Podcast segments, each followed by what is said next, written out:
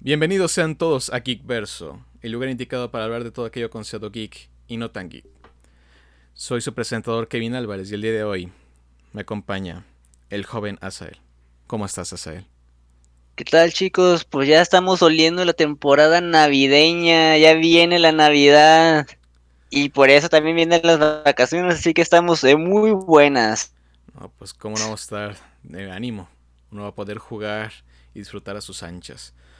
Pero básicamente, como se dieron cuenta, este episodio solo vamos a ser el joven Asael y yo. Tal vez el buen Citri se una a nosotros más adelante. Pero mientras tanto, pues tendremos una plática un poco más privada. Muy reminiscente de nuestro episodio de los Game Awards.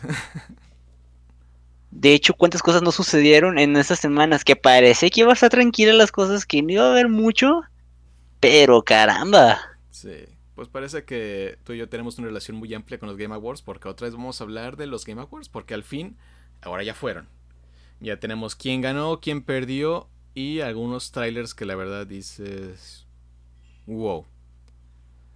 Pero bueno, podemos ahorita hablar de los ganadores y todo eso, pero hay algo que la verdad pues pudo haberse robado un poco la velada y curiosamente fue con lo que empezó la velada el nuevo personaje de Smash. Y él no sé qué parece ser, pero eres psíquico o algo, pero me callaste la boca. Sephiroth es el nuevo personaje de Smash. Yo cuando lo había dicho simplemente fue como de, ok, como había entendido la lógica de Smash de que ponían algunos protagonistas y antagonistas de algunas series, dije, estaría padre. Y la verdad, Sephiroth es un personaje bastante carismático. Y cuando se hizo esa pregunta la vez pasada, de qué personaje les gustaría que hubiera en Smash, pues dije, pues Sephiroth sería muy padre. Siempre es un elemento muy bueno. Y no sé si tal vez alguno de Nintendo lo haya escuchado o si tal vez revelé el secreto que se debe haber mantenido callado hasta los Game Awards. Pero al, ver la noticia de aquí mi compañero Kevin que me puso el logo de Latinaste, no, lo primero que te puse fue que callaste la boca. Trailer? ah, sí, cierto. no, porque yo andaba ahí como de. Pues, ¿cómo van a.? Les costó un montón de trabajo mantener a Cloud. Le costó dinero y esfuerzo a Nintendo mantener a Cloud. dices, pues considera Sephiroth. Dices, sería extraño conseguir otro personaje de Final Fantasy. Y pum.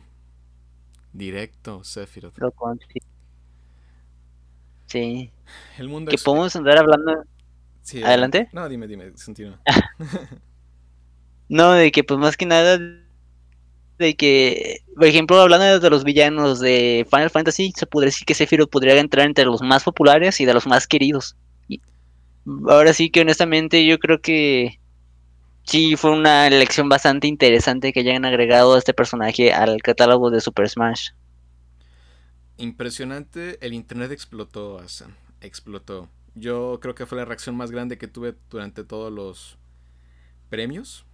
Porque la verdad, pues hubo anuncios, hubo victorias, hubo de todo, pero este fue. Fue la sorpresa, caray. Y qué sorpresa fue, la verdad, porque todo el mundo teníamos, siempre tenemos las teorías de quién viene. Siempre somos los muy inteligentes diciendo, sabemos qué viene, sabemos cuál viene. Es obvio que va a llegar este personaje, es obvio.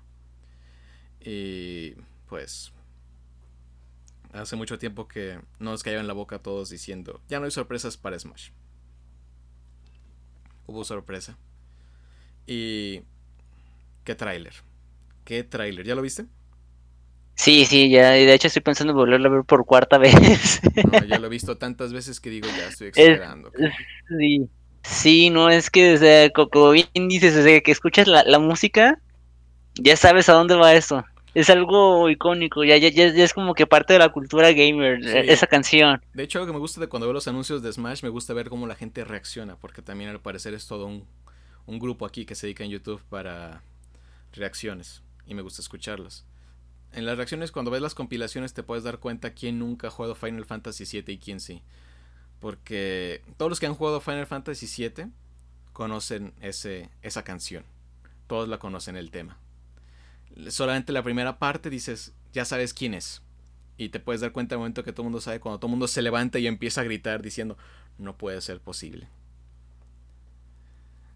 Dices, wow. Y también, eh, pues básicamente, podemos comprobar el hecho de que este Sakurai, que es el servidor de Smash, es un gran, gran, gran fan, fan de Final Fantasy Advent Children, esta película que salió para unos años después, en teoría, de la finalización del juego de Final Fantasy VII en cuanto a historia. Porque está lleno de referencias a Advent Children. sí, de hecho. sí, adelante, adelante. Adelante. Bueno, es que no solo nos dieron el personaje, le dieron un nuevo Final Smash a, Cloud, tal cual. Porque no solo brilló Sephiroth, también brilló Cloud durante toda esa animación. Porque le dieron un nuevo ah, Final Smash, que es el Final Smash que se vio en, ¿cómo se llama? En Advent Children, con su nueva Fusion Blade. Así que dices, ah, caray. ¿Qué más vienen? Nos van a dar más sorpresas después, pero hay que hablar un poco más del, del tráiler, caray el tráiler. Yo, creo que también, por ejemplo, una parte que, que creó cierta, bueno, como que relevancia fue la, imagen de un Mario Bros teniendo la espada de Sephiroth, así atravesándolo, así como este, emulando la imagen que con la que se había visto contra Cloud. Sí, es de ¿Cómo fueron las reacciones? Es como de las escenas más, ¿cómo se llama? Más icónicas de esa película, porque la veías y dices, incluso muchos han hecho fanar de esa escena en particular y todo dicen, es que es bastante, ¿cómo decirlo? Impactante, por así decirlo. Y sí, eh, durante todas las reacciones, de hecho podemos ver parte por parte de, del tráiler cómo es que empieza en esta zona árida, que es la básicamente la que se muestra en el modo historia de Smash, fue con la de las primeras presentaciones que hicieron del juego, y es donde pelean contra esta entidad y pues todos se están perdiendo. Y de hecho, como era un un una zona de regosa con montañas y todo, muchos decían que era muy similar a el valle de las Keyblades, que es básicamente un, baño con un valle con todas las Keyblades de ¿cómo se llama? de Kingdom Hearts. Así que muchas personas inmediatamente vieron cuando vieron esta imagen creían que era Sora, el personaje principal el que iba a entrar en ¿cómo se llama? en Smash. Porque también es uno de los más solicitados. Curiosamente inmediatamente pues ya vemos que es este enemigo. Y de la nada ya los está derrotando a todos. Pero de la nada es cortado a la mitad. Así que dices, ah, caray. Y luego ves que es Sephiroth. No, ese sí te dejó.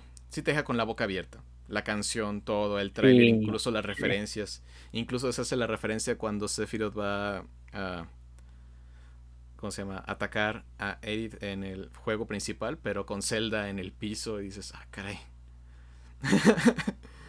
Los sentimientos. Y después cuando saca la de One Wing Angel, que es esta ala negra que tiene, que también es una fuerte referencia a The Children.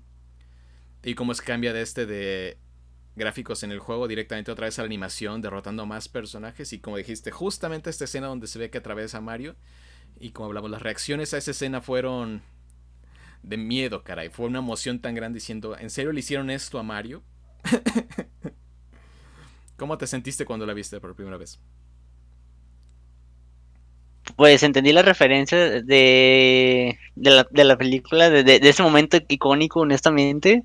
Pero pues sí fue como que, órale, o sea, bueno, mi, mi, mi reacción no fue tanto de miedo, sino más bien fue de asombro de decir, wow, o sea, que, que ya a ese nivel, pues, que, que, le pongan a unos personajes más icónicos de, de Nintendo.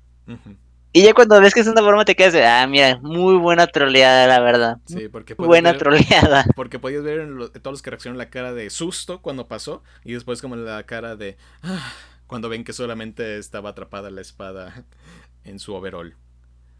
E inmediatamente a pelear contra Cloud, porque también tuvo bastante, ¿cómo se llama? Bastante protagonismo en este video. Pero ¿qué opinas? ¿Qué opinas con la llegada de, de Sephiroth de Smash? ¿Cómo lo sientes esto? ¿Estás emocionado? ¿Estás enojado? Al fin es lo que va a hacer que logres... Estoy emocionado y... De hecho fue casi que lo, que quisiera que comprara no solamente el Smash, también el Nintendo Switch, porque como no tengo uno de esos, en serio he estado todo este fin de semana con unos pleitos emocionales y haciendo mis matemáticas para ver si me compro un Nintendo Switch y luego en, a veces, por ejemplo, hablo con mis padres y les digo, ¿sabes qué? Estoy teniendo un, problema de primer mundo. De comprarme Nintendo Switch o no. Sí. Y sí, o sea, a mí me generó muchísima emoción el enterarme de, de Sephiroth en ese juego. Me gusta mucho ese personaje, honestamente. Y wow, o sea, fue como increíble. Sí, sí, a mí me encantó la, sorpresa, me, me, encantó esa acción, me encantó el tráiler, me encantó todo. Me encantó que al fin fue una sorpresa. Porque todo el mundo siempre ya decíamos, ya sabemos quién va a salir. Ya sospechamos, tenemos la idea, tenemos teoría. Es la primera vez que veo que todo el mundo, a excepción de ti, que fue una sorpresa que fuera Sephiroth. Porque creo que por nadie nos cruzó por la cabeza el hecho de que fuera a ser Sephiroth, el nuevo personaje principal. Y también nos dieron como un pequeño spoiler de lo que va a ser el Final Smash de Sephiroth, que cambia de su forma normal a la forma Savior Sephiroth, que también dices, ah, caray, que se viene. también, su mapa va a ser como, bueno, el stage va a ser como las fases en las cuales pelearon contra Genova en Final Fantasy VII, tal cual, así que muchas referencias, muchas emociones, mucha gente feliz. Al fin no, ve, no vi un ataque de ira o enojo porque anunciaron un nuevo personaje de Smash. Al fin fue como un momento de sorpresa, alegría y, y, emoción por primera vez en un buen tiempo en cuanto a un personaje nuevo de Smash. Lo cual, digo, está muy bien.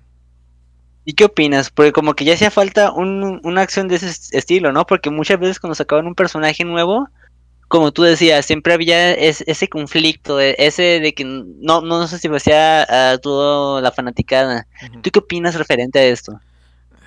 Que a la gente le gusta odiar, y le gusta odiar mucho. No tenemos a Navidad para hablar del tema, pero sí, la gente es mucho de odiar, disfruta odiar. Odiar es muy fácil. Y Smash es como un punto focal de eso, porque todo el mundo tenemos un personaje favorito que queremos que sea el indicado para que se hagan este, en este maravilloso juego que, o sea que todo el mundo dice, es una porquería, todo el mundo lo adora. Cada persona que juega Smash siendo malo o lo que sea, le gusta Smash, es un juego de fiesta, que destruye amistades en el proceso. Pero sí. el que destruía amistades era más bien del Mario Party, ¿no?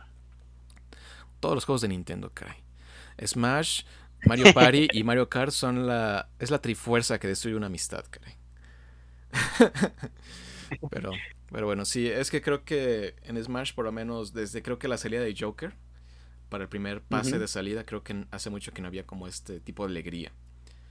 Porque siempre fue criticado de un lado a otro. Incluso dos que hubo como cierto nivel de alegría que fue con The Hero para Japón. Pero fue un poco de rechazo por el lado americano. Y Banjo Kazooie para América, que fue con un poco de rechazo para el lado japonés. Y no hablemos de Violet también, que dices. Mucha gente se enojó porque es otro personaje de Fire Emblem acepten que a Sakurai le guste y van a seguir habiendo. Era esperarse que iba a venir. Pero bueno, sí, este último, el segundo pase, como que por el momento se vio un poco... No se veía tan llamativo como el otro, como el primero, porque el primero fue de Joker, de Hero, Banjo Kazooie, este, de Fatal Fury, Terry Bogart y por último pues Violet, que decías es un pase bastante interesante con diferentes tipos de personajes de franquicias que nunca habían estado en Smash. Y este empezó con el nuevo personaje de, de ARMS que es esta... ¿Meling? No, ¿cómo se llama este nuevo personaje tal cual? Ah, se me fue. Ah, ah, ah. ¿No recuerdas el nombre? Mm, ¿De quién estamos hablando? Del personaje de ARMS que entró a Smash. Ah, no, no. Min no era. Ah, Min Min, Min Min se llama, sí. que es un personaje tal cual nuevo y es un tanto interesante. Dices, eh, era bueno porque creo que mucho tiempo se esperaba que ingresara un personaje de ARMS a la franquicia. Porque pues de las nuevas franquicias de, de Nintendo y sería interesante y se veía apropiado para el tipo de juego y le agregaron. Dices, bien. Pero también no es el vendepases todavía ese personaje. Pero luego pasamos a Steve de Minecraft, que también pues Minecraft sigue siendo el juego más popular de todos. Pero también tiene como cierto tipo de... ¿Cómo se llama? Como que tiene su propio nicho. Es muy popular, pero también no aplica para todo tipo de videojugadores. No es para todos, Steve.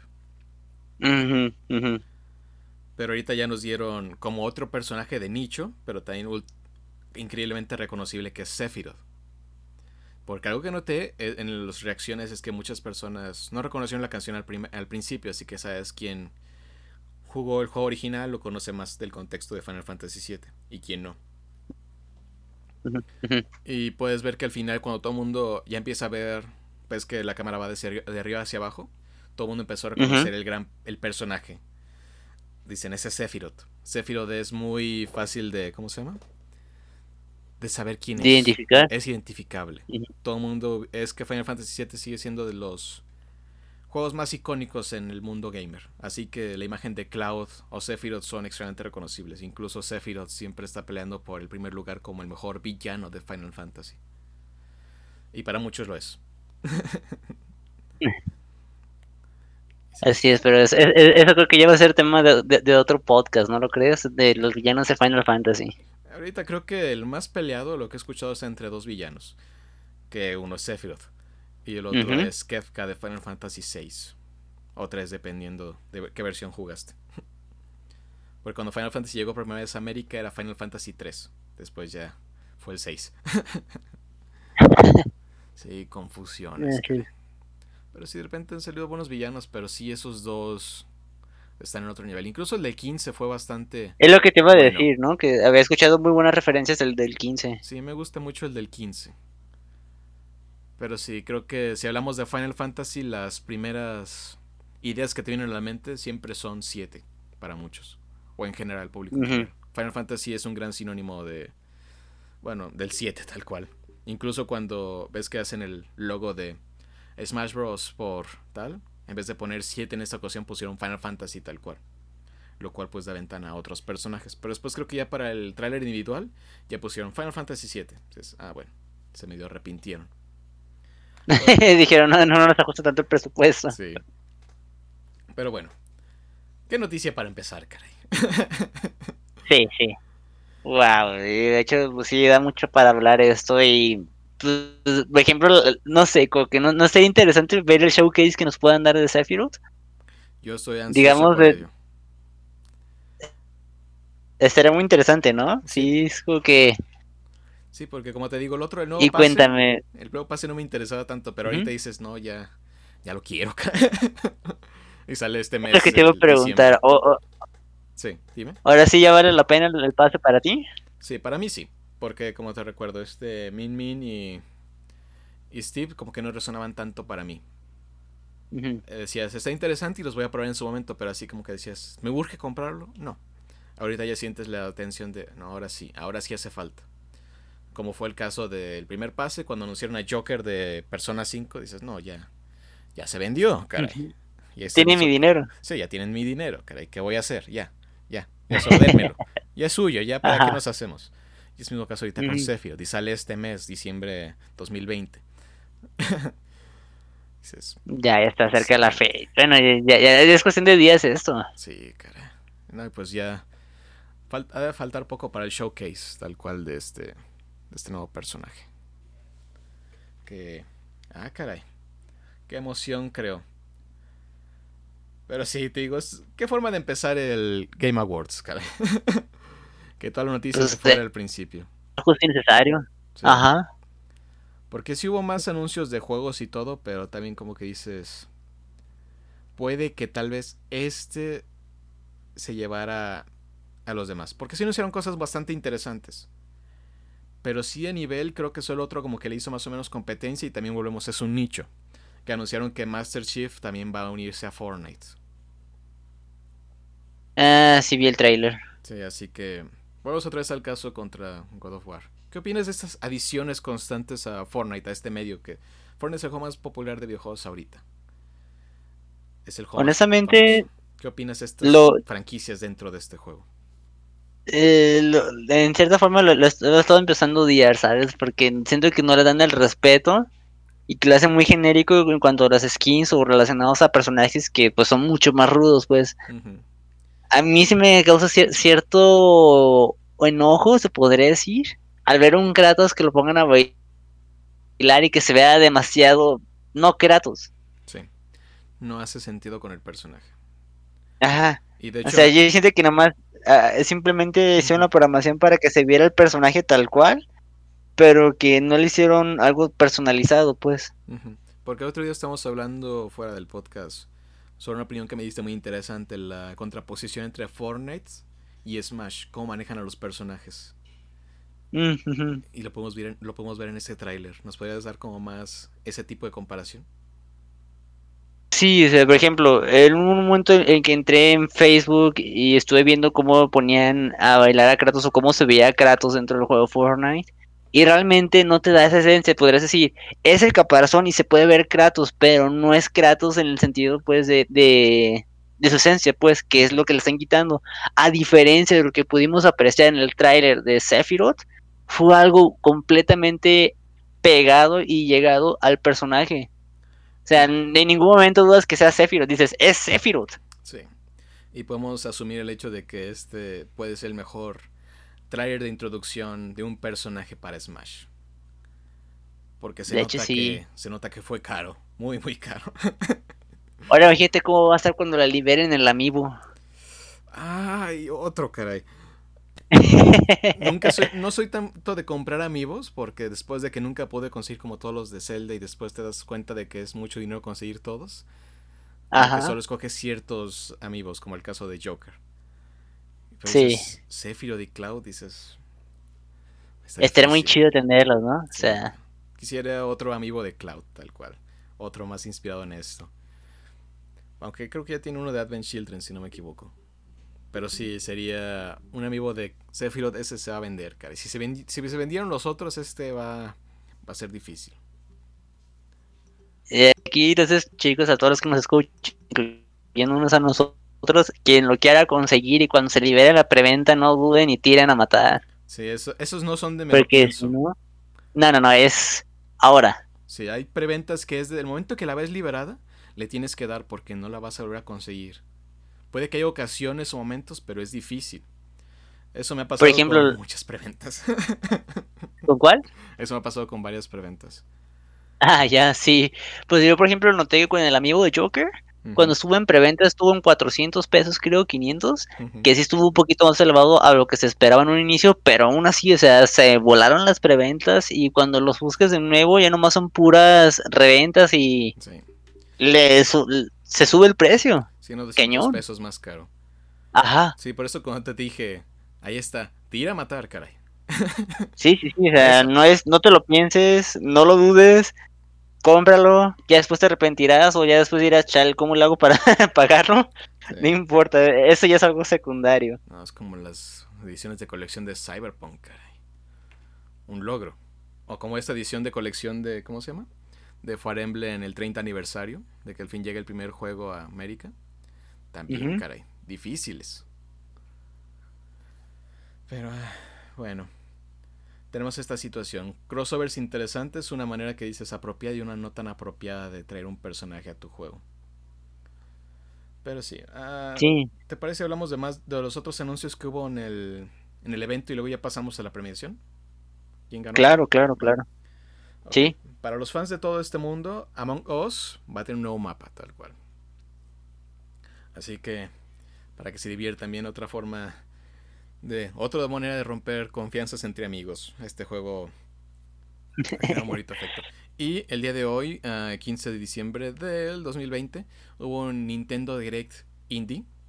Y la noticia que llama la atención de todos es que Among Us también va a llegar a Switch. Así que ya va a estar en todos lados. para que se pues, diviertan. si, no, si no mal acuerdo, estaba como tal libre en Google Play, en Google Play y en lo que viene siendo Steam, ¿no? Bueno, en Steam creo que tiene un costo. Steam, no recuerdo. Creo que incluso para celulares es gratuito, si no me equivoco. Sí, para celulares es gratuito. Tiene objetos, bueno, partes que se puede sacar de compras, pero puedes disfrutar el juego de manera gratuita. Como debería de ser. no, pero sí es un gran juego y como siempre digo, rompe amistades, caray. Por eso no hemos jugado el joven hace yo, porque si no, no nos estaríamos hablando en este momento. Exactamente. Ya, ya, no confiaría en sus palabras. y no nos podemos permitir eso. Exacto. Yo sentí como perdí amistades y familiares jugando ese juego, así que también. No, jugando Smash, caray. Ese sí es el rompe amistades. No, Mario Kart, caray. ¿Cuántas veces me ha destruido el buen... Ah, yo recuerdo que las veces que, por ejemplo, he jugado con algunos amistades ese juego, obviamente yo no lo tengo, pero jugando en los aparatos de mis amigos la, la sensación que genera el hecho de cuando les lanzas un caparazón a punto de ellos ganar y quitándoles el primer puesto, es como que, oh, se siente el odio. Sí. Desde cuando no te hablan por un mes dices, chin, caray. ¿Qué hice? Pero sí, Among Us que cuesta 57 pesos en Steam, si no me equivoco. Pero bueno, nuevo mapa y viene a Switch, así que todos alegrarnos. Entre otras noticias, también llega el nuevo juego de A Take Two. y Takes Two, más que nada. Es un juego básicamente donde un matrimonio es convertido como, como personajes hechos de tela y cuerda. Y juntos tienen que encontrar maneras de resolver acertijos para ir recuperando como su matrimonio poco a poco. Es de los mismos creadores que hicieron el juego de A Way Out, que tal cual juegas con un amigo y tienen que completar las misiones en equipo, que es un interesante modelo. De hecho, una cosa interesante que hacen con estos juegos como A Way Out y este de It Takes Two usa el modelo de compras uno y consigues otro. Básicamente, si yo lo compro, te dan una copia a tu amigo, en este caso yo te la daré a ti, para que podamos jugar y no obligues a comprar a dos personas un juego para poder jugar. Qué padre dinámica es esa, ¿eh? Sí, dices, es un interesante movimiento que dices, no, pues sí, es que ocupas que dos personas tengan el juego y es una manera de hacer que la gente no dude tanto en comprarlo. Sale el 26 de marzo para PlayStation 4, Xbox One y PC. También llegó otro juego un poco más indie que se llama Open Roads. Es también como un juego de historia, pero en el cual vas en un road trip, básicamente un viaje por el camino. Y creo que es generado automáticamente. Cambian las cosas y tipo de situaciones en las que te puedes encontrar. Lo cual está muy bien. Suena muy interesante. Me gustan esas propuestas que nunca hemos visto. Otro es uno que tú me avisaste inmediatamente cuando te enteraste. El retorno de una vieja saga de cuatro jugadores y muchos solos. sí. Back for Blood. Que podemos entender que es el sucesor espiritual de un juego de hace 11 años llamado Left 4 Dead. Técnicamente es la continuación. es el mismo estudio. sí, sí, o sea, pero y, sí, y mantiene la esencia y yo creo que eso es, es un complacer a los fans porque yo recuerdo, y de hecho me incluyo, que fui de los individuos que estábamos así alegando y gritando y añorando una continuidad a un juego que la verdad era muy bueno y que se puede disfrutar bastante en el modo cooperativo y modo versus. Y es un juego que se sigue jugando con muchos de los mods que se han hecho por la comunidad. Y es un juego querido y disfrutable y es increíblemente divertido a pesar de todos los años que lleva. Y al fin que nos traigan una secuela. Eso es algo increíble, o sea, es algo muy, muy bueno. O sea, y, y es la esencia completa. O sea, te pones a ver el tráiler y dices, aquí está, es lo que estamos pidiendo desde hace tantos años, desde hace una década. Es, exactamente esto. Ah, son buenos momentos, caray buen momento para jugar todo lo que llega. Exacto. Pues ya sé que vamos a jugar muy pronto. sí, ¿no? De, de, hecho, otro más a la lista, ¿no? Sí, Hace rato estaba comentando aquí al buen señor Kevin sobre las situaciones de, de, ok, compramos varios juegos y ya hasta después de como un año que dices, ya por fin acabé los juegos que tenía en lista, ahora sí jugar el otro, ¿no? Sí, me falta todavía una vida para completar mi lista, cara, y esto no se acaba. De repente me doy ya cuenta sé. y dices, chin, 100 horas, caray. pero bueno. Ya sé, pero bueno. no fue la única emoción, Y siguiendo, eh, sí, no nos acaba la emoción, es como recordando los juegos de, de antaño, ¿no? Que podías jugarlos y acabarlos una y otra y otra vez y no, no se acababa la emoción. Sí es, así es. Y no fue la única emoción que hubo, porque también hubo otro título que también anunciaron que también viniste rápidamente conmigo a decirme. Otra cosa, otra predicción tuya que llegó de la nada. Con diferente nombre, pero llegó. Otra predicción del buen Asael. Cuéntanos más acerca de ella. Yo honestamente estaba primero muy emocionado por primero haber visto el tráiler de Back for Blood.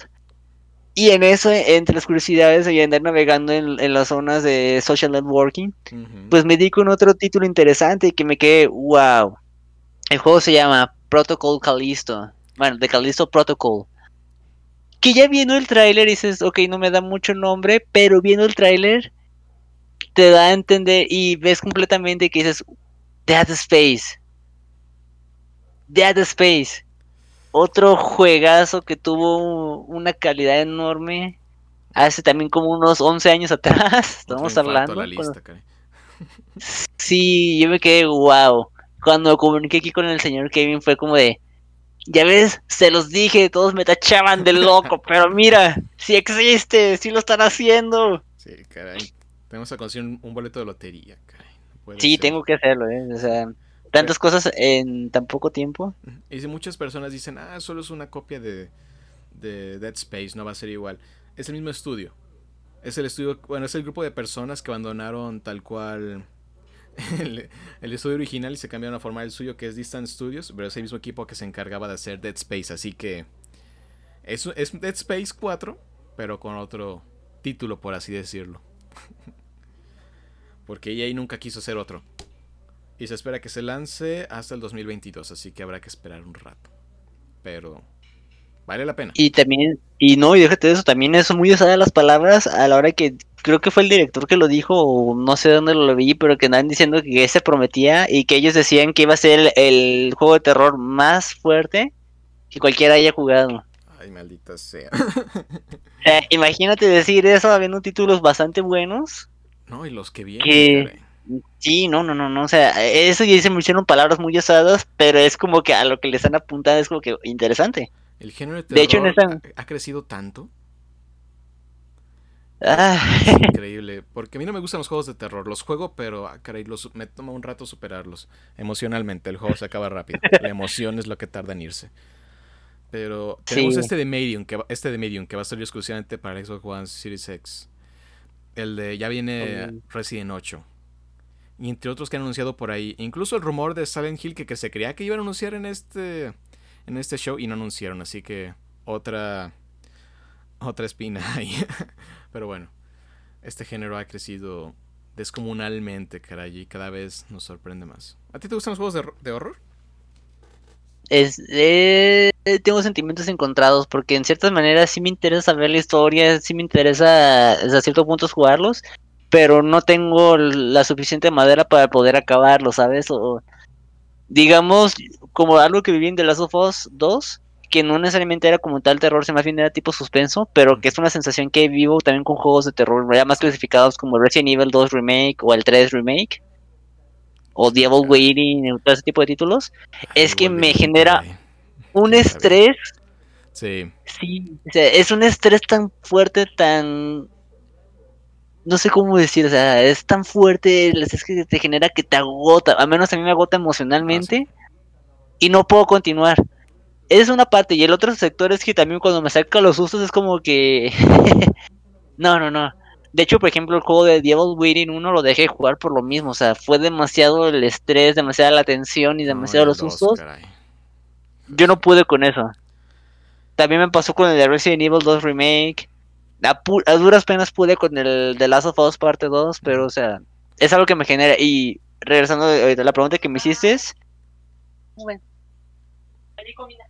Perdone. Este, les mencionaba. Sí. Eh, me perdí. ah, ah sí, que si me gustan o no me gustan los, juegos de terror, sí. Sí. Es que gustan. Yo digo Sí me gustan, pero yo creo que ya más bien como para andar de espectador. ¿Te gusta ver cómo reaccionan otros?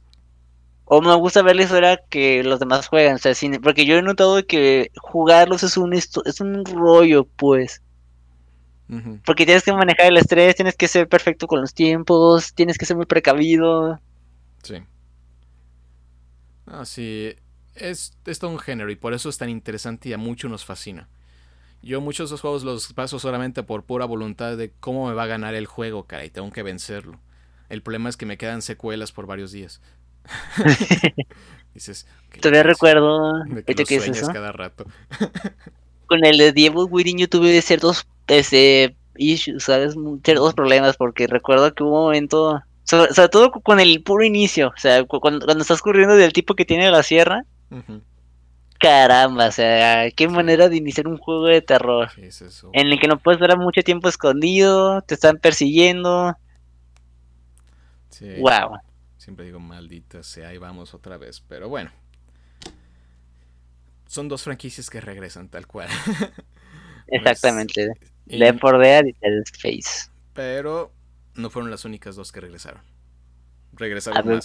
Fue una, fue varios regresos en un solo show, ¿eh?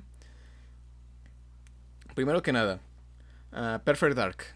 Esta saga donde tal cual eres una super agente secreta de los es, de es un original de Microsoft, un juego original de Xbox, el cual es una agente secreta y todo, espía, first person shooter, etcétera.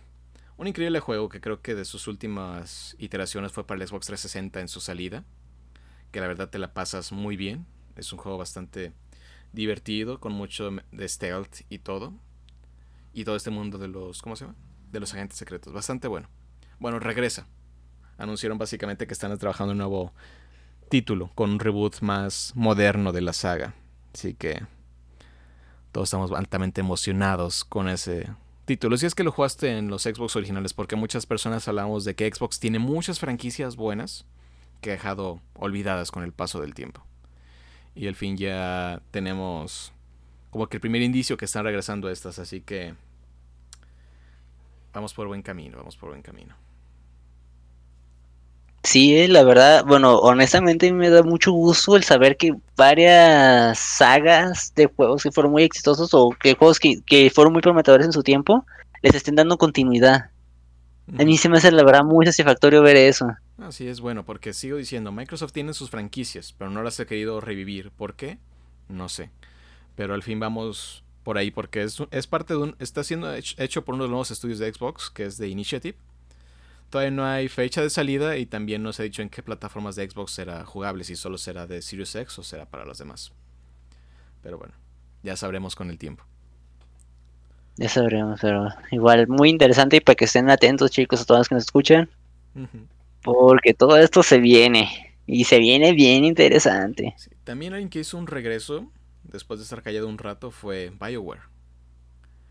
BioWare que era la gran casa de los RPGs no ha tenido una buena temporada, pero como que ahí está tratando de volver, tratando de volver poco a poco. Y vuelve con dos de sus franquicias más exitosas que han tenido. Recibimos otro teaser para lo que va a ser Dragon Age 4, tal cual.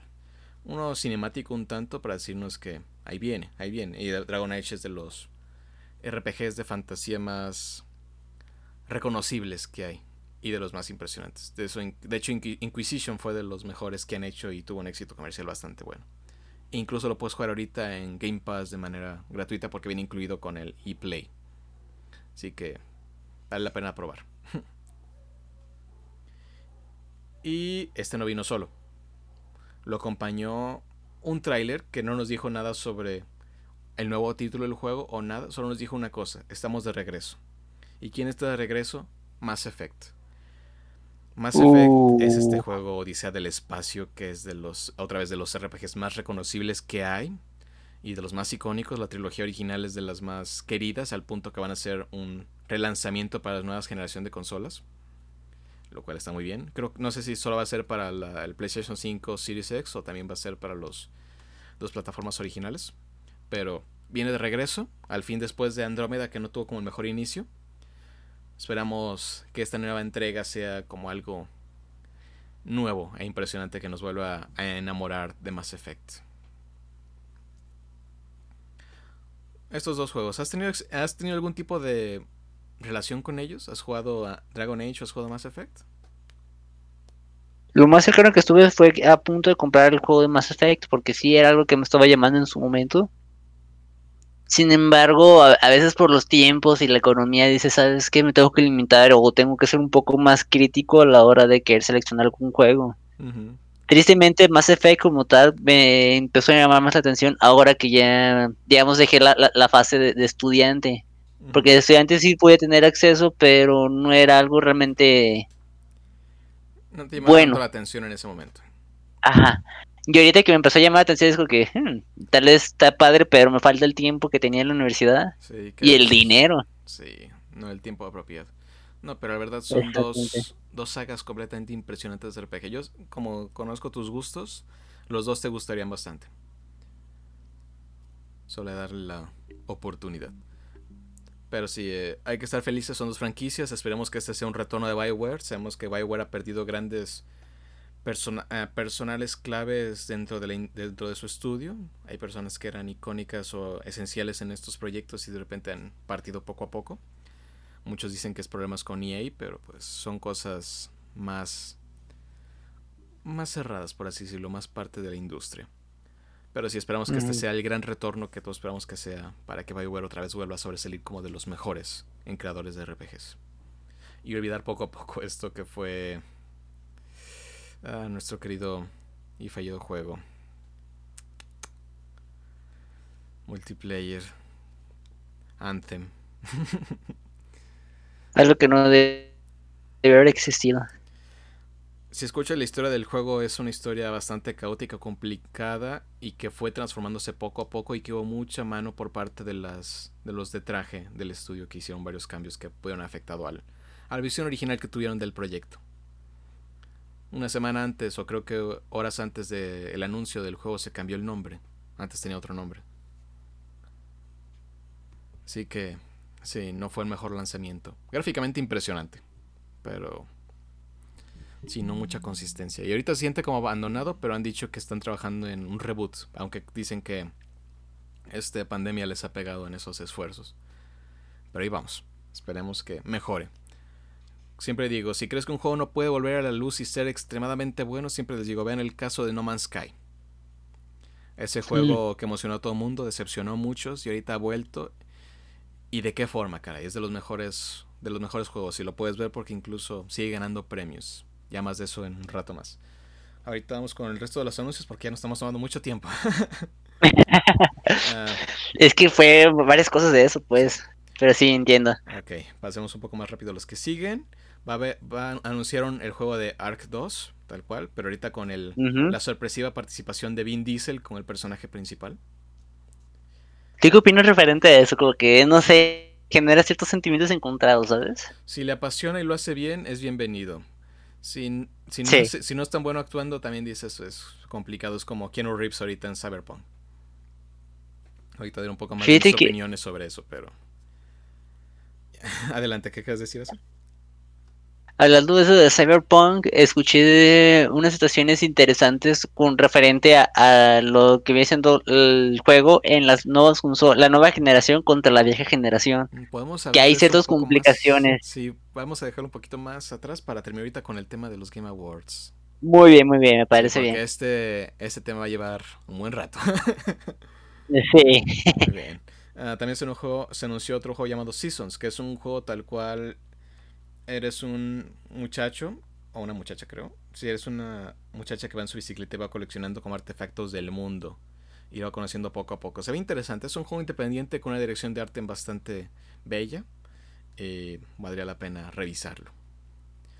Y por último, se anunció que Flight Simulator, que es uno de los juegos más sobresalientes en PC ahorita, se anunció que al fin va a llegar a Xbox One Series X para el 2021. Creo que para el verano, pero no anunciaron tal, tal, tal, no mencionaron directamente una fecha de salida. Da, otra vez. Muy bien, ok. Y esos serían creo que todos los anuncios definitivos de los Game Awards. Ah, ah, ah. Creo que no se me pasó nada. Espero. Ahora, ¿te parece si hablamos de la premiación? Y también un poco rápido, porque fueron muchas categorías. Y como siempre, hubo enojos, alegrías y lágrimas. Y todo ¿Qué te parece con las categorías? Este, nos vamos directo con las más este, importantes, sin decir todo. Ok, ignoremos todo lo de esports porque, como siempre he dicho, no sabemos nada de eso. Ajá. Ok.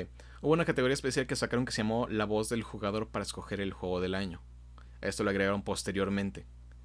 Y los nominados fueron The Last of Us 2, Hades, Doom Eternal, Spider-Man Miles Morales y Gozo Tsushima. Ganó Gozo Tsushima el, como juego del año para la voz de los jugadores, los que solamente se contaron los votos de los jugadores. Para el resto de los votos se cuenta también la opinión de la crítica, que son estos sitios y ah, representantes que se encargan de dar como una crítica más constructiva de cómo son los videojuegos. Tal cual. Son los que dan las calificaciones en Metacritic, por así decirlo. Así que para la comunidad Ghost Tsushima, mejor juego. Ah, mejor juego debut, Phasmophobia. Que hemos hablado que también era un favorito para muchos. Mejor juego multijugador, Among Us, eso no es sorpresa. Mejor juego de deporte y o carreras, Tony Hawk Pro Skater 1 y 2. Ganó la. ¿Cómo se llama? Ganó la nostalgia. Ah, mejor juego simulación y estrategia, Microsoft Flight Simulator. tampoco era de esperarse. Mejor juego familiar, Animal Crossing. Esta categoría siempre es de Nintendo. Mejor juego de lucha, controversial, Mortal Kombat 11 Ultimate Edition. Que básicamente es el mismo ganador que el año pasado. Pero bueno. Mejor juego de rol, Final Fantasy VII Remake. Sentimientos encontrados porque iba contra Persona 5 Royal. Pero casi, casi. Bueno, temas aparte. Ah, sí, sí, sí, sí, Mejor juego de acción y aventura de Last of Us 2. Mejor juego de acción, Hades. Ándale. Eso fue inesperado, muy bien. Innovación en accesibilidad de Last of Us 2. Mejor juego de realidad virtual, Half-Life Half-Life Alex, tal cual. Mejor juego de soporte de la comunidad, The Fall Guys Ultimate Knockout. Mejor juego para móviles, Among Us. Perdió Genshin Asa. Mejor juego eh, independiente, Hades. ¿Sí, adelante? No, no, no, tú dale, tú dale, dale. Mejor juego como servicio, No Man's Sky. Ah, mejor juego de mayor impacto. Bueno, juego de impacto. Tell Me Why. Mejor interpretación. Laura Bailey como Abby para The Last of Us Parte 2. Fue, la, eh, fue el discurso más emocional de toda la noche. Estuvo muy bien. A pesar de que la pobre actriz recibió tantos ataques de odio por el juego. Muy merecido. Ah, mejor diseño de audio de Last of Us 2. Mejor banda sonora Final Fantasy VII Remake. Mejor dirección de arte of Tsushima. Mejor narrativa de Last of Us Parte 2. Mejor dirección de Last of Us Parte 2. Y juego del año The Last of Us Parte 2. The Last of Us Parte 2. Como muchos predijeron, The Last of Us 2 arrasó violentamente estos premios. Muchos consideran que no se lo merecía. Muchos consideran que sí se lo merecía. ¿Tú qué crees? ¿Se lo merecía? ¿No se lo merecía?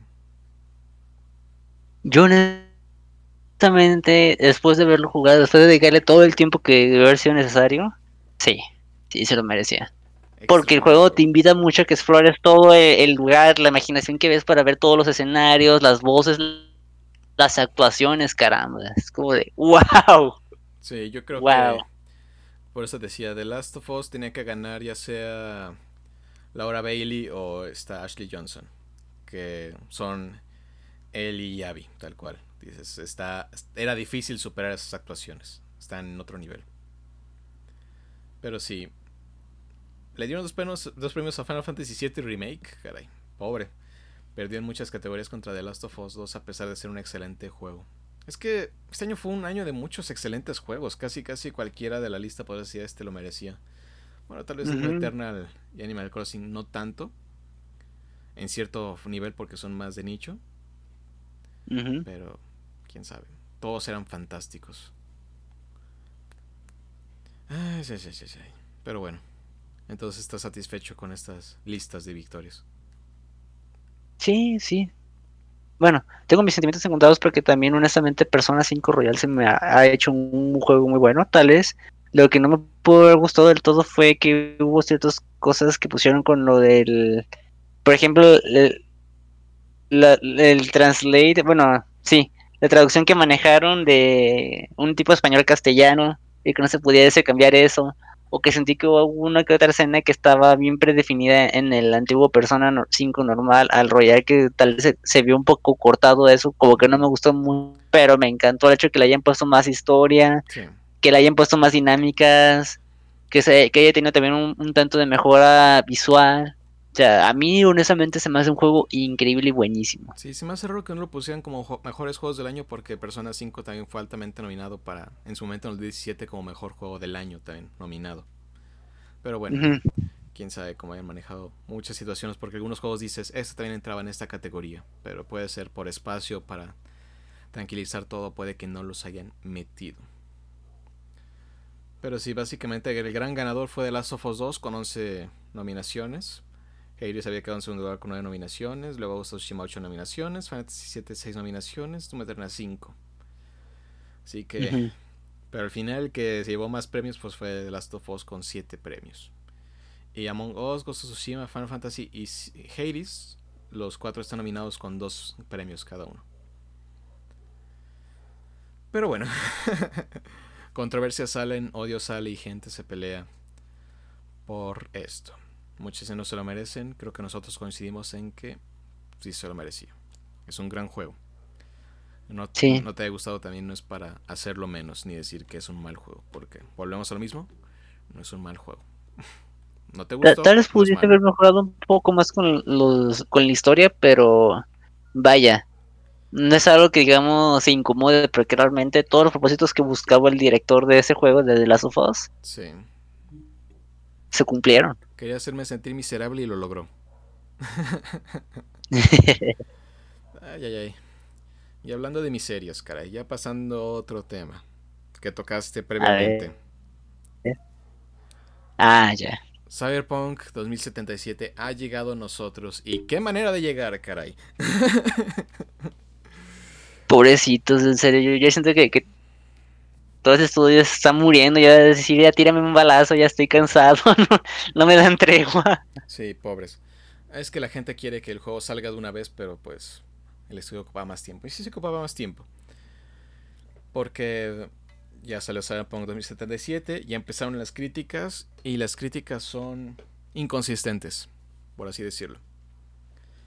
Muchos dicen que el juego el juego es bueno, el juego es muy bueno, casi rayando en lo excelente, pero salió con muchos bugs, errores, detallitos que dañan un poco como la jugabilidad del mismo, por así decirlo. Pero mm, mm, mm, la mayoría de estos errores son, son gráficos tal cual. Y estos y eso más bien se presenta con la...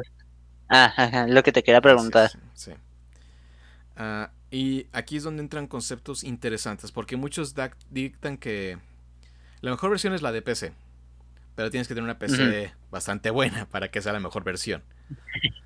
Después de eso está detrás las de PlayStation 5 y Xbox One Series X. O sea, las consolas más nuevas. Ajá. Y finalmente mm. está la de. Curiosamente está la de Stadia. Dicen que la de Stadia, la de Google, la de streaming, que funciona bastante bien. No me consta. Pero dicen que funciona bastante bien. Así que. Es otro punto a considerar. Pero por último queda.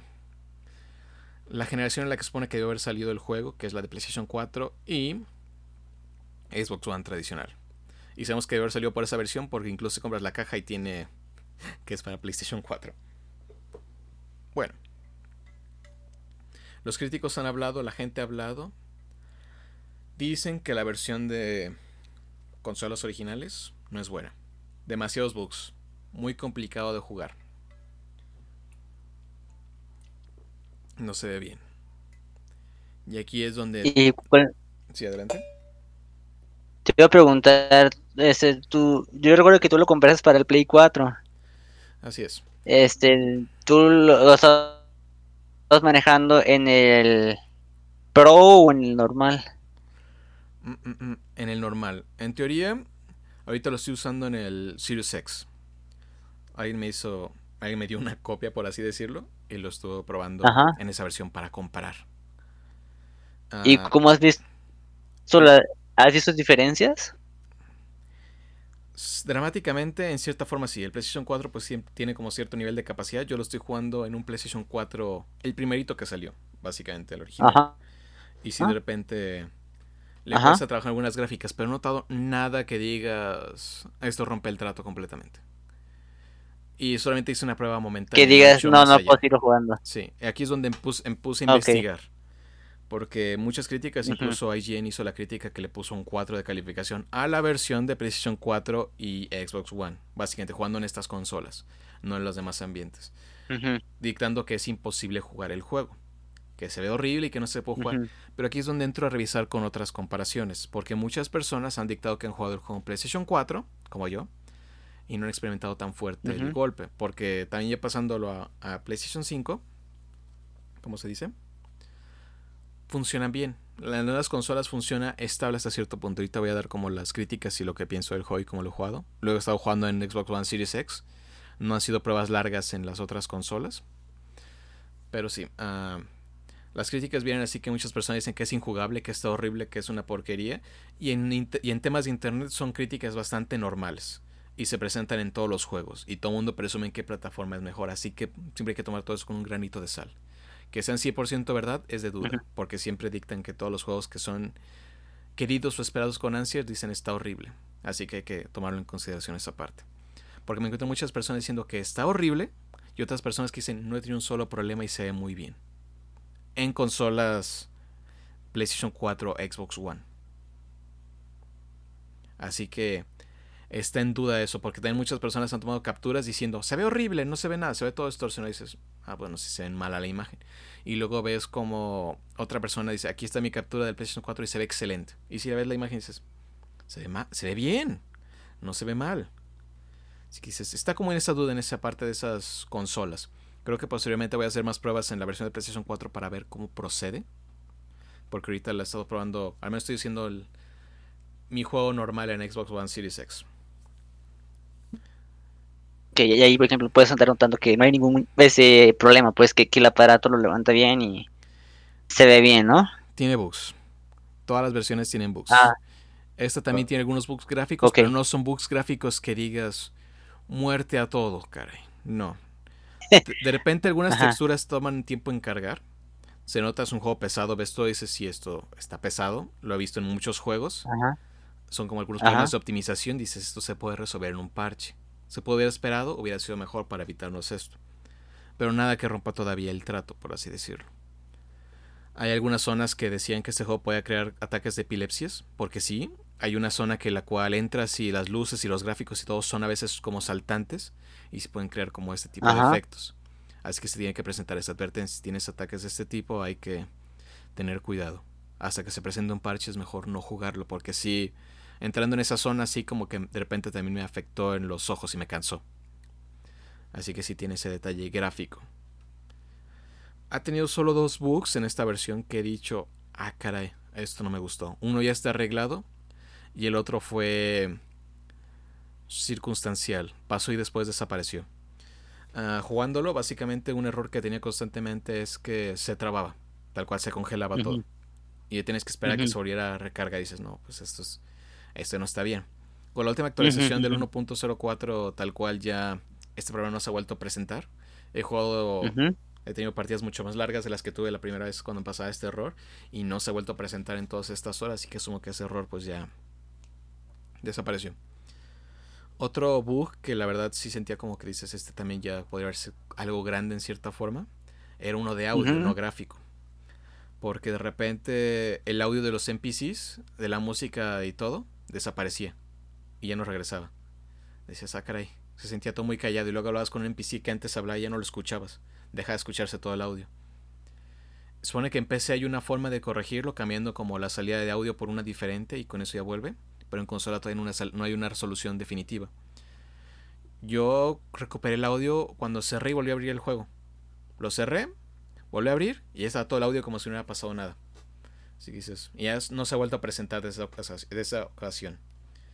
Así que dices, está raro, pero igual, supone que alrededor del sábado o el domingo o el viernes de esta semana, que es la del 15 de diciembre, ah, supone que va a salir un nuevo parche para también volver a corregir más errores. Después supone que va a salir uno en enero, porque a partir del 21 creo que pasan a descanso el estudio y después van a con van a continuar con la parte de bueno, de solución y más parches. arreglos, ¿no? Sí, para más, más que nada creo que para solucionar los problemas en las consolas originales y después ya unos detalles para las de nueva generación.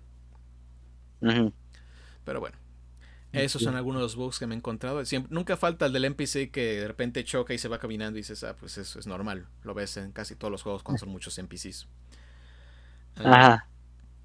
Otro a veces ah, me ha pasado de repente ocasiones cuando de repente ves un NPC a veces muy a lo lejos y con ciertas circunstancias la T-pose, la posición en forma de T que ves que está así como todo el, cuer- el cuerpo ah, congelado, pero dura como segundos y vuelve a la normalidad.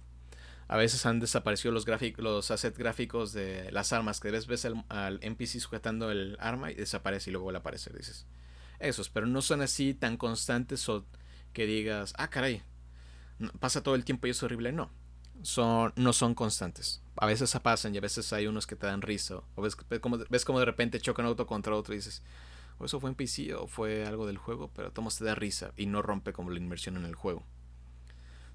Ah, pues no está tan mal. Hay algunas veces que un personaje tiene un cigarrillo y a veces se queda flotando, pero dices, Son ese tipo de cosillas que dices, ah, esto se pudo haber cuidado tal vez con un nuevo retraso. Lástima, lástima que el juego ya no podían retrasarlo más, no lo permitían ya los inversionistas. Así que, eh, volvemos a la, a la idea de que, ¿cómo se llama? Un juego, es mejor retrasar un juego que sacar un juego que está incompleto, tal cual. Pero bueno. Y es muy triste, ¿eh? o sea, cuando sabes esos, casos de los eh, un juego que se ve muy prometedor, que tiene mucho y que hay mucho que se puede sacar, por lo mismo parecen que, que se ejercen ellos en todas las producciones, pasan desastres este, y terminas viendo cosas que tal les dices, ¿sabes qué? No, no. Ahora sí, mi opinión sobre el juego.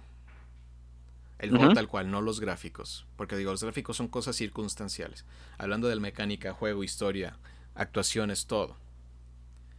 La opinión sobre el juego es fantástico. Es fantástico el juego, caray. Me la estoy pasando. De A ver, cuéntanos por qué. La ambientación, los personajes, los comentarios, las conversaciones, las actuaciones, las armas, la las ¿cómo se llama? La historia. Dices, es fabuloso. Incluso las mecánicas de cómo vas creando tu propio personaje, porque si es en un RPG, hazlo a tu manera. Y hay tantas variaciones. Puede serlo completamente un monstruo invencible que dispara y destruye uno que se dedica solamente a los puños y golpeando todo lo que está a su paso. Uno que se encarga directamente a las espadas. Uno que se dedica solamente a hackear. Hay muchas posibilidades. Puede ser muy personalizado. Sí. Los vehículos, la dirección de arte del juego es fabulosa. Es lo que más me ha gustado y creo que todo el mundo lo ha disfrutado por cómo es que se venden las figuras, las sillas, los juegos, incluso la edición de colección. Todo eso se vende. Los libros de arte. Todo es maravilloso, la dirección de arte. Y por eso a veces digo que la dirección de arte supera los gráficos, como es el caso de Persona 5, que son gráficos sencillos en cuanto a complejidad y tamaño y peso, pero siguen siendo maravillosos. No ocupas así como una super computadora gigantesca para poder correrlos. Es dirección de arte. Y la dirección de arte de este juego es maravillosa. Las actuaciones son bastante buenas. Los personajes se sienten vivos. Las relaciones, las decisiones. Incluso hay una parte en el prólogo que incluso te spoilean en los trailers del juego. Porque si vas a jugar el juego, no veas los trailers. Porque sí te spoilean algo muy grande. Pero bueno, a pesar de que estoy spoileado muy por, una tarde. Parte, una parte de la historia, yo la viví en el juego y todos dije, ah, caray. De todos me pegó. Me pegó esa parte de la historia. Se me ha pegado los personajes. Me ha hecho sentir la emoción y los contextos. Se siente todo muy vivo. Disparar es maravilloso. Conducir es maravilloso porque puedes conseguir todo tipo de autos, todas las zonas, incluso a veces cuando vas en el auto como que no lo sientes así como que tan lleno, de repente hay mucho tráfico, de repente no hay nada de tráfico, así que puedes manejar a tus anchas, también dependiendo de la zona en la que estás.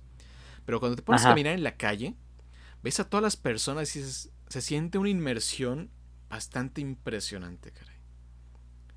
Dices, wow, dices, esto, esto está bastante bien. Me ha gustado. La verdad ha sido de mis juegos que más me ha gustado este año. Tiene, tiene sus errores, tal cual, pero pues a mí me gusta Assassin's Creed, así que estoy acostumbrado de repente a ver bugs y a pesar de eso, pues disfruto mucho los juegos, porque ah, está bien. No, me mata, me mata un poco la inmersión, pero de todos modos dices, ves otras cosas y dices, ah, caray, estoy... Los pros están superando mucho los cons, por así decirlo. Digo, el juego no es injugable. Lo he disfrutado bastante y ah. me ha gustado bastante. Así que ¿Tu calificación cuál sería? Con bugs pues puede bajar un tanto, pero digo, sí, sin ser injugable. Yo lo pondría... Todavía no lo acabo, así que no puedo dar una, una calificación definitiva. Pero ahorita lo que me está gustando sí está 80s, 90s. Entre esos rangos, casi pegando al 92. Muy buena calificación. Muy buena calificación, pero digo, esos son gustos míos. Para muchos los gráficos pueden ser completamente lo que rompe completamente el, el trato. Y si de repente hay algunos errores, por eso digo, tal vez para febrero la versión ya es estable para todos. Y te digo, es una apuesta. A veces te puede tocar, puedes ver muy bien el juego en tu PlayStation 4 y al parecer otros no. Así que, quién sabe. No hay un factor que digas esto es 100% real porque todos están siendo con decisiones diferentes. Pero lo que sí consideran muchos es que es un gran juego. Un gran juego. Y lo que me emociona de este juego es lo que me recuerda a la historia de CD Projekt. ¿Qué es lo que te emociona? Eh, porque cuando empezó The Witcher la primera vez, el primero lo ves y dices, ah, sí, tenía lo suyo, pero dices, no era todavía como el gran impresionante. El 2 mejoró exponencialmente y el 3 fue algo que inesperadamente nos fascinó a todos. Llegó un punto que dices, wow, es otra cosa, es otro nivel de los mejores juegos jamás hechos. Siento que Cyberpunk corregido va a llegar a esos rangos. Y las siguientes iteraciones de Cyberpunk, los siguientes juegos, van a ser algo que cambie completamente todo. Porque siempre empezar una franquicia nueva es costoso, es complicado porque tienes que hacer todo desde cero. Ya que lo tienes hecha la base, ya puede mejorar mucho mejor, ya puede quedar mucho mejor las siguientes versiones. Muchos critican que que a Cyberpunk le costó conseguir gráficos impresionantes en las consolas originales, porque dicen que Red, Dead Redemption lo logró. Y dicen, tienen razón, Red Dead lo logró. Pero Rockstar contra CD Projekt Red son cosas completamente diferentes. En cuanto a dinero, ingresos, tamaño y equipo. Es que Rockstar es una empresa muy enorme. Rockstar es, es, el, es, la, es el pináculo de lo que es un estudio de desarrollo. Ellos hacen oro. Ajá. Hacen cosas impresionantes. Ahorita han estado muy tranquilos con su GTA Online. Pero cuando sacaron Red Dead Redemption nos dijeron, sí, aquí lo tienen, cara. Hicieron un montón de cosas que dices, no tenían por qué haberlas hecho, pero la hicieron. Y es fabuloso. Pero sí, Rockstar es otra cosa, es otro tamaño de estudio, es otra cantidad de dinero. Y vimos en CD Projekt Red, lo que me gustó ver en CD Projekt Red fue la ambición, cara. Intentaron hacer algo extraordinariamente grande. ¿Les faltó tiempo? Sí. ¿Se va a corregir? Hay que darles tiempo porque esto se va a corregir. ¿Debió haber retrasado una cuarta vez? Sí, debe haberse retrasado una cuarta vez. No se hizo, ya salió. Y si tienes una consola de nueva generación, una PC muy buena, jueguenlo. Si quieres probar tu, suerte en PlayStation 4 o Xbox original, adelante. Pero sí es un juego que vale la pena. La verdad yo lo he disfrutado bastante. Y veo un futuro bastante interesante para CD Projekt Red. Así que ellos han tratado Tiene el sello de garantía. Sí, sello de garantía, pero sí espérense hasta febrero si no quieren, por así decirlo, una, una experiencia más estable. Ajá. Así que tranquilos, tranquilos, ahorita ya no hay prisa. Y también CD Projekt Red está aceptando dar reembolsos por el juego que no les gusta a varios, a pesar de llevar unas horas de juego, tal cual. Pero también depende, si ya jugaron 100 horas, también no se pasen. Y supone que la campaña acaba en 40, pero... Muchas misiones secundarias. Y gracias a Dios que termina en 40, caray. hay juegos que dices son 100 horas y dices tal vez es demasiado. Porque esto me motiva a poder jugar otra vez, pero con otro tipo de.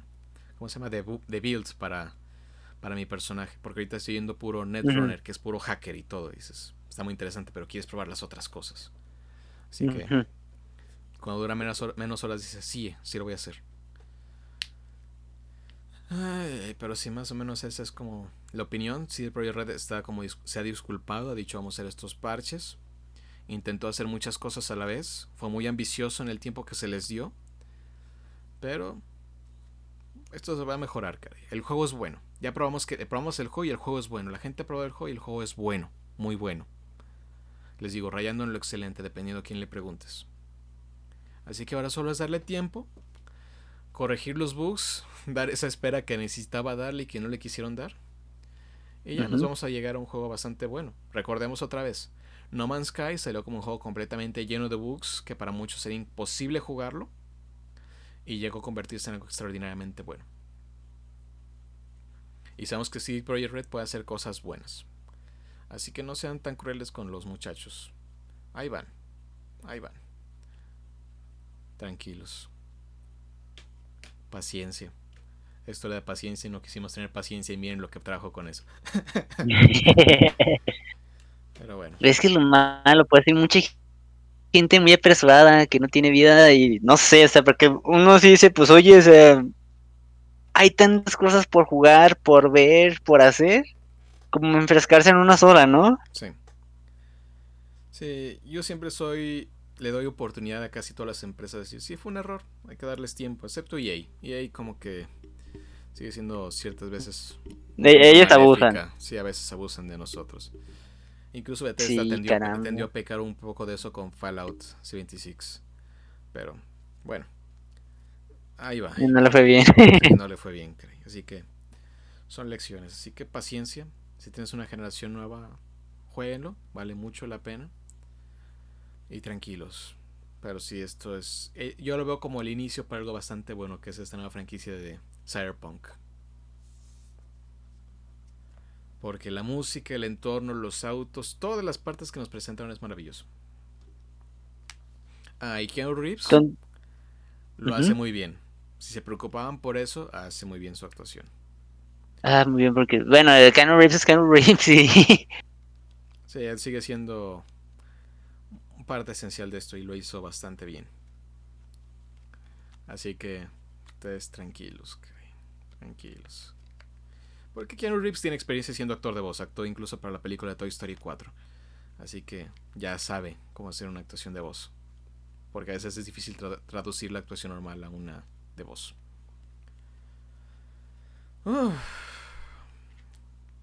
Esto fue un diálogo largo. Pero era necesario, mi estimado, Era porque necesario. eres el que tiene, bueno, a mi punto de vista, creo que eres el que más eh, juicio podría dar sobre ese juego porque eres el que ya le ha dedicado tiempo y ha visto más a fondo. Sí. Y si compraron la edición de colección, valía cada centavo. Ves lo que tiene adentro y dices, wow. Lo que si algo sabe hacer bien CD Projekt Red es hacer, ¿cómo se llama? Chucherías para que nosotros compremos, porque, ah, caray, qué buenos son. De hecho, fíjate que, que ahí me sorprendió porque, por ejemplo, yo fui a comprar el, el juego este sábado pasado y cuando lo compré fue en un Game Planet. Me dieron un Steelbox y me dieron también este un póster metálico Del juego, aparte del juego, y aparte el juego creo que también tiene calcomanías y no sé qué tantas cosas, y eso que compré según yo la edición normal, me quedé wow, o sea, Todas las ediciones que vende CD Projekt Red siempre vienen con un mapita, stickers, vienen con detalles, son detallistas con eso. Incluso la de Witcher 3 viene con sus detalles. Y eso es- está muy bien. Pero la edición de colección se volaron la barda, caray. A ver qué tanto tiene la edición de colección, cuéntanos. La edición de colección viene tal cual, viene con su figura de Bean, el personaje principal, en una de las motocicletas Ah, principales del juego. La, figura está increíble, súper detallada. Si han visto las imágenes, se ve increíble, porque muchas veces hubo un problema con The Witcher 3 cuando salió su edición de colección que estaba mal pintada. No, esta sí les Ajá. quedó bien pintada. También viene con una caja especial en el cual incluye un libro de arte bastante extenso. Viene con pins. Viene con, ¿cómo se llama? Stickers también. Viene con un llavero del, forma del auto de Cyberpunk, que es el Quadra 4. Que también pueden conseguir este auto en Forza Horizon 4. Como un tipo de alianza que tiene ahorita. Porque al parecer Xbox tuvo una fuerte alianza con la salida de este juego. Y también vienen parches que puedes poner en tu ropa tal cual. Viene una guía del, del juego. Y viene un Steelbook. Además de venir también con el juego. Y la edición como la que tú conseguiste. Así que... Nada mal. Ahora sí se lucieron. Sí, se lucieron, porque siempre uno dice las ediciones de colección cada vez pierden como que más, más su importancia y dices, ah, ya no han sacado tan buenas. Pero hay, pero hay unas que sacan y dices, sí, esta es una edición de colección. Pasó con esta de Cyberpunk. Nintendo de repente tienes momentos para sacar algunas ediciones bastante buenas. Esta de Fire Emblem que les dije que de 30 años también venía muy bien. Venía con un libro de historia de todo el juego. Venía con incluso postes que venían como en la revista original de Nintendo. Y viene incluso con un cartucho en forma, un cartucho como del juego original y la caja como si fuera el juego original. Creo que el juego no Ajá. viene, no viene en físico porque también pues es innecesario hacer un cartucho tan grande para un juego que no pesa absolutamente nada. Pero sí es maravillosa. Otra bastante buena era la de God of War cuando salió. Esas veces dices, wow. Wow y lo que le sigue. Bastante impresionantes. También otra que era muy buena. mm, mm, mm. Assassin's Creed siempre saca sus ediciones de colección y también son bastante buenas, al igual que las de Watch Dogs.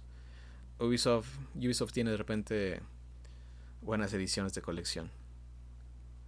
Eso sí, se han, se han encarecido bastante estas ediciones y ya están bastante caras con el paso del tiempo. Sí, ¿Ves? porque de, de por sí son de colección y todavía se, se añade la escasez, pues. Sí. Si eran raras, ahora son más raras. Y este Cyberpunk era casi, casi. Si alcanzabas una preventa, ruega para que te llegue y no la pierdan, porque si no, no la vas a volver a ver. Aunque creo que en Amazon, el día de salida estuvo disponible.